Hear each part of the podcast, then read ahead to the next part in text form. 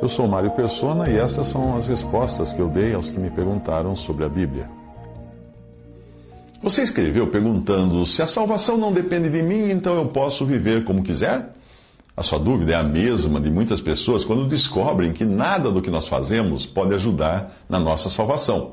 Sejam boas obras, orações, penitências, ou até o simples ato de se arrepender, né? o meu arrependimento, como se fosse o meu arrependimento o, o, o, causador da minha salvação.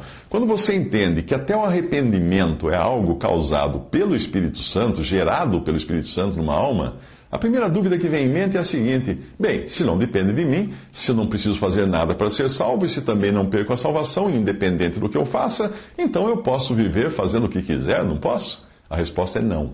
Ou melhor, não que você não possa fazer o que você bem entender, porque a desobediência a Deus sempre estará ao seu alcance.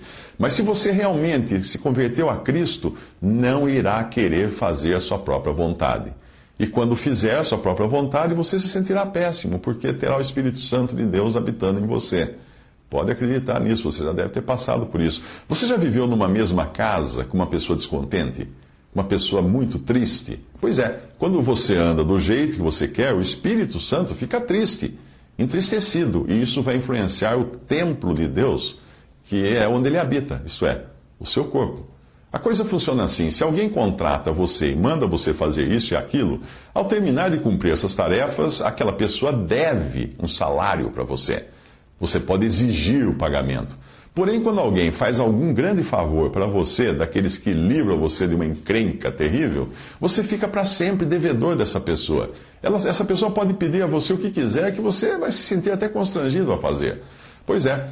Se qualquer coisa vinda de nós estivesse envolvida na nossa salvação, seja ela a guarda dos mandamentos ou até um mero arrependimento, Deus ficaria nosso devedor. Nós poderíamos chegar no final e exigir dele a salvação do tipo: Ei, Senhor, eu já me arrependi, cadê minha salvação? Ou então: Ei, Senhor, eu já cumpri os mandamentos, pode me dar minha salvação agora.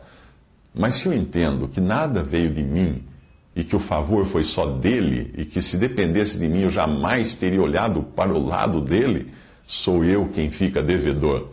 Porque sou salvo por graça somente, Deus pode pedir o que quiser de mim e eu fico até constrangido em fazer. Mas eu deveria ter prazer em fazer e não ficar constrangido, não é mesmo?